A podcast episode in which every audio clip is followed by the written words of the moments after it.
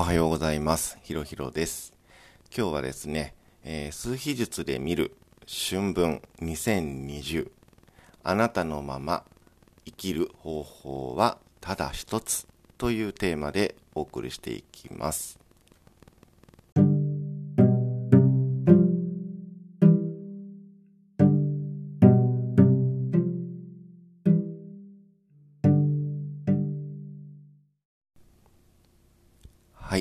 ことで、明日かな？今日が21日なので、明日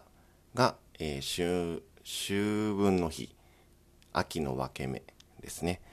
えっ、と、ポッドキャストを聞いてくださってる方から感想があって、えっ、と、メルマガとか、えーブログとかの文字よりも、あの、音声もなかなかいいですね。入ってきやすいです。というご感想をいただいてありがとうございます。さて、えー僕はあの、お話し会とかでも話をしているんですけど、この春の分け目、秋の分け目、あと夏に至る、冬に至るっていうこの4つの、えー季節の分かれ目っていうところは、大きく変化が起こりやすい時期ですよというお話をよくしてます。その、まあ、自然界が、えー太陽のエネルギーを受けて、えー地球が太陽のエネルギーを受けて、で、木々だったりとか、草花だったりとか、そういう植物、あとは動物たちも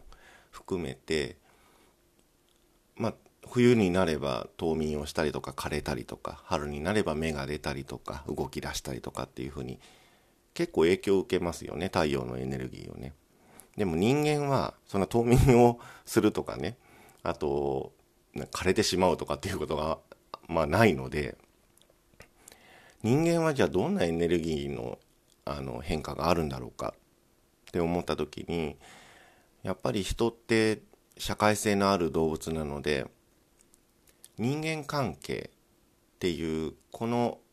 エネルギーが変わりやすい。人間関係が変わりやすいっていう時期が春の分け目、夏に至る、秋の分け目、冬に至る。っていうこの4つの大きな分け目の時にそれが起こりやすい。ただ僕たちね、人間だからどうしても嫌な気分になったりとか、あと私が悪かったのかなとかっていう、なんかね、自分を責めちゃうような気持ちになったりとかっていうのはしやすいんだと思うんだよね。でもまあそういう方々があのお話し会だったり、あの相談会だったりに来てくれたり、あのそういう時にお話をするんですけど、あなたは悪くないよ。ただあなたのエネルギーと合わなくなっちゃっただけなんだっていう話をよくします。まあこれで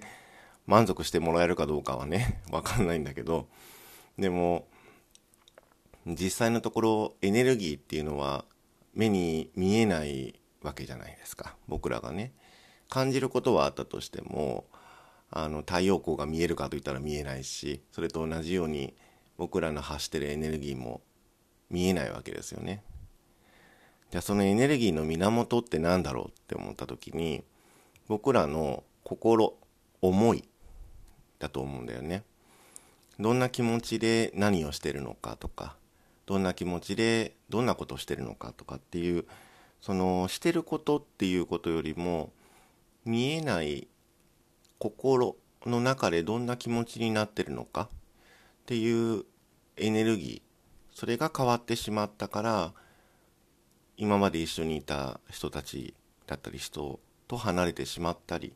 逆に同じようなエネルギーの人たちが集まってきてくれたりするわけです。その秋の分け目2020なんですけど今回数秘術で見た時にあのーもうそろそろ自分の持ってるものを素直に出していっていい時期ですよっていうような流れが来てる気がしてるんですね。まあ、この先、時代がどうやって動いていくのかっていうのは本当に目まぐるしいので、全然予測がつかないかもしれないんですけど、予測がつくつかないっていうことに関わらず、関わらず、今自分がどんな生き方をしてるのかっていうところが結構重要なポイントじゃないのかなと思っています。で今回あのメルマガをまたね、あのー、先行配信したんですけども、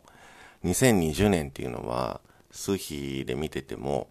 本当に一旦終わらせてもう一度リスタートをかけるっていうような1年間になってるみたいなんですね。なので今までやってきたことがうまくいかないとか変えなきゃならないっていう出来事になってる人たちはもうラッキーとしか言いようがないみたいな。だってね、終わらせて始めなきゃなんない年だから、あの、そのまま行っちゃってるとはあんまりね、あのー、見直しがないわけなんだけど、でも今まで本当にこういうふうにやってきて、あんまりずこけたことないんだよねっていう人が、なかなかうまくいかないんだよねっていうのは、かなりいい線いってるよって話もよくするんですよね。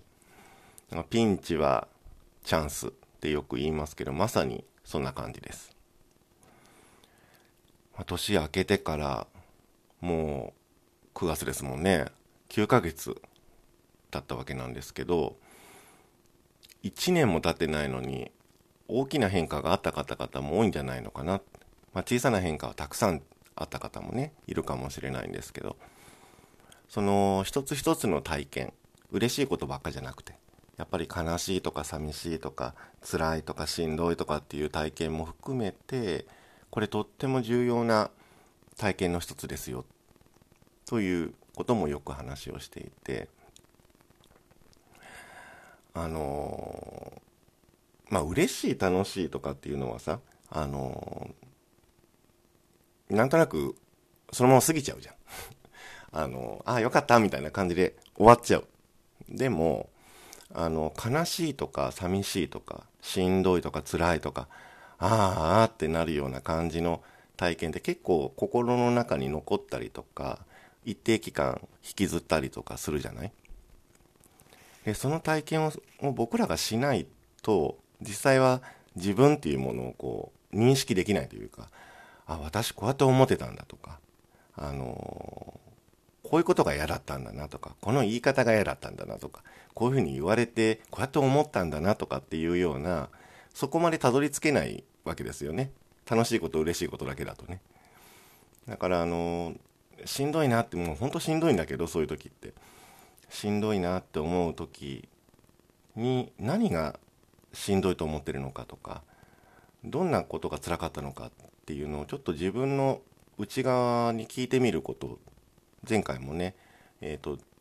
何だったっけ？どこかの新月か満月かの話をしたと思うんですけどあのその時に自分の内側にフォーカスしてください。自分の内側に聞いてみてください。答えは絶対あるから。っていう話をポッドキャストでもしたんですけど自分の内側にもうすでにあるものを発見していくっていう流れの中だと思うんですね今ね。でその感情みたいなものかな出来事ではないから出来事はただただそこで起こってるだけでそれをどう捉えるかで僕らの感情が変わるだけだから例えば悲しかった寂しかったまあ、逆に嬉しかった楽しかったもそうなんだけどその出来事から自分がどう感じたかなんでそうやって感じたんだろうっていうところをちょっと覗いてみると案外大事なお宝が見つかりやすいんだと思うんだよね。で例えば僕だとあのなんだろうな相手はそういう気持ちじゃなくても僕が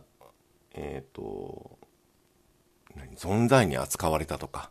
あんまりこう重要に扱われてないとか、えー、軽視されてるとかなんかその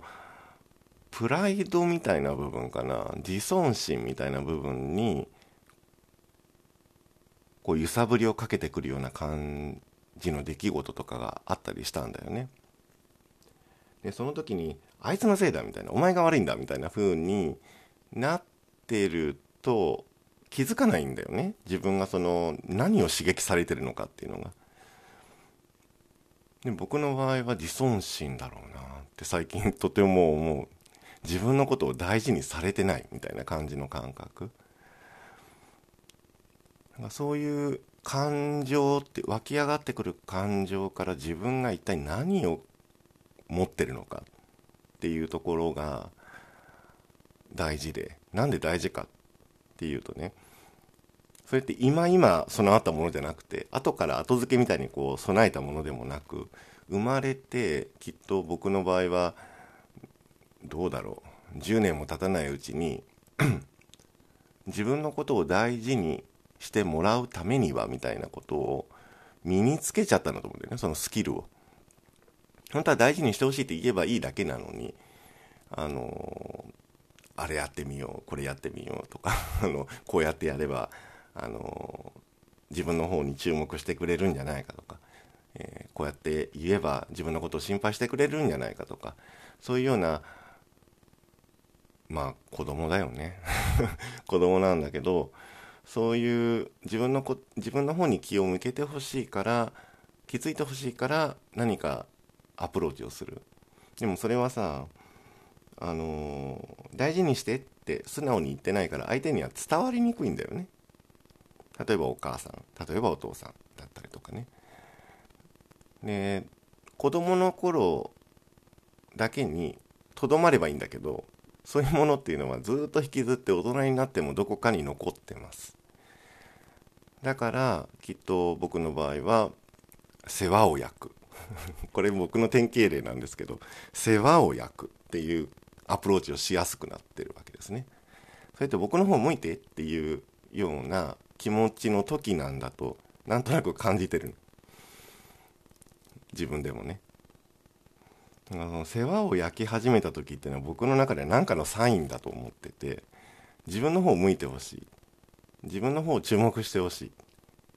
でそこにまあ深く掘り下げちゃうとねあの解決できない問題とかも出てくるんですけどでもあの見てほしい 認めてほしいあのこっちも注目してほしいとかっていうのはなんか見放されるんじゃないかっていうような不安感から僕は来てることは分かってるんですね。なのでそれを拭い去ることってなかなかできないんだけどでもあの大事にしてって素直に言うと今まではダメだと思ったんだよ。大事にしてなんて何言ってんのみたいな話だったからね。あのそんなこと言えるわけないじゃんみたいなね。そういう気持ちだったんだけどそこも多分自尊心でしょうね。恥ずかしいとかあと自分がなんか弱く見えるんじゃないかとかそういうような気持ちになって言えなかった言葉を言うとどういうことが起きるか大事にしてるよって言ってくれたりとか その後の行動が全然変わったりとかねするわけです。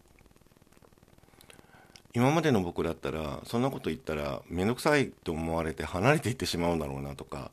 あのー、なんだろうこの人こういう人なの？みたいな風になって距離が空いちゃうとかそういうようなことを不安に思ったり心配してたりしたものが実は素直に言ってみるとそんなことないよって言ってくれてとても いい関係性がそこで出来上がるとかね。そういう体験をすることができたんですね。なので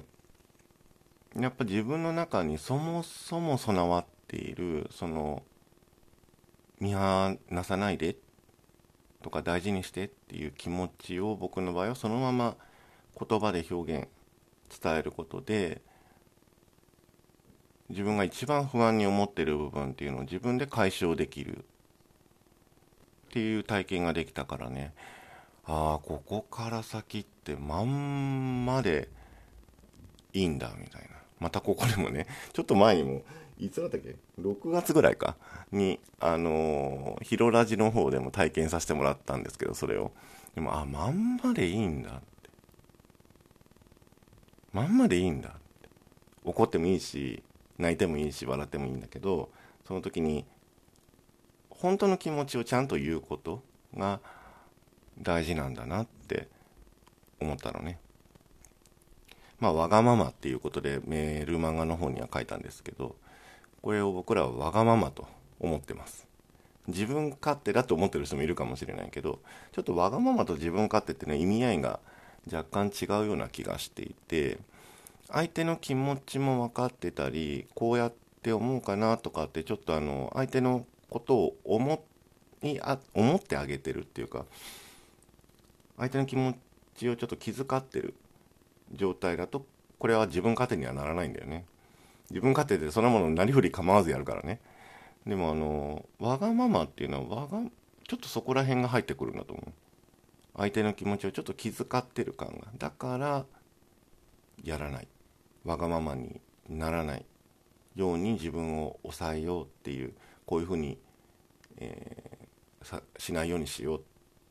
て自分のことを抑え込むんだよね、自分でね。自覚がないのが自分勝手でなんか自覚してるのがわがままなんだろうなという感じがちょっとしてるんですけどもうねこのわがままだと思ってることをちゃんと素直に口にすること行動すること。で自分っていう魅力個性みたいなものが出るんだな。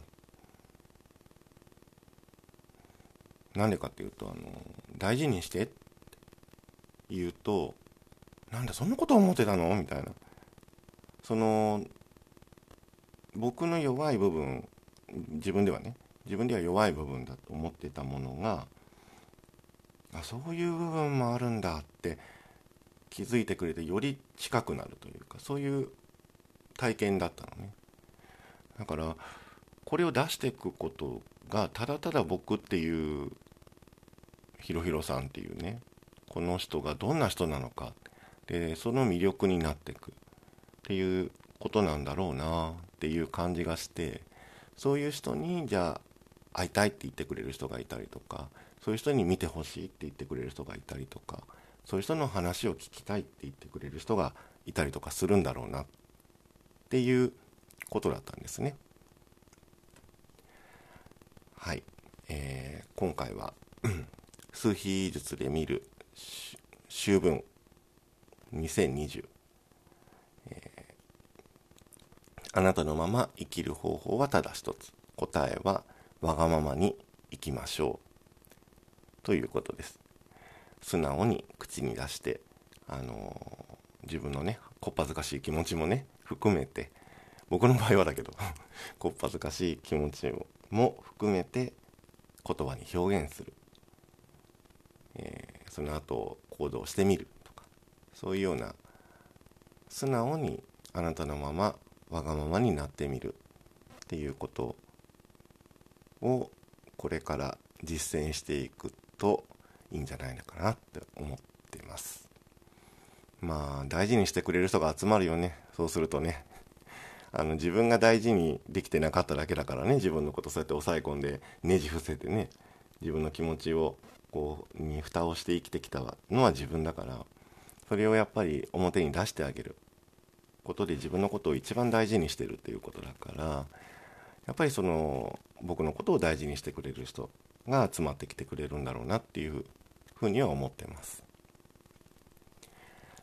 はい、えー、明日の秋分からまた大きな流れが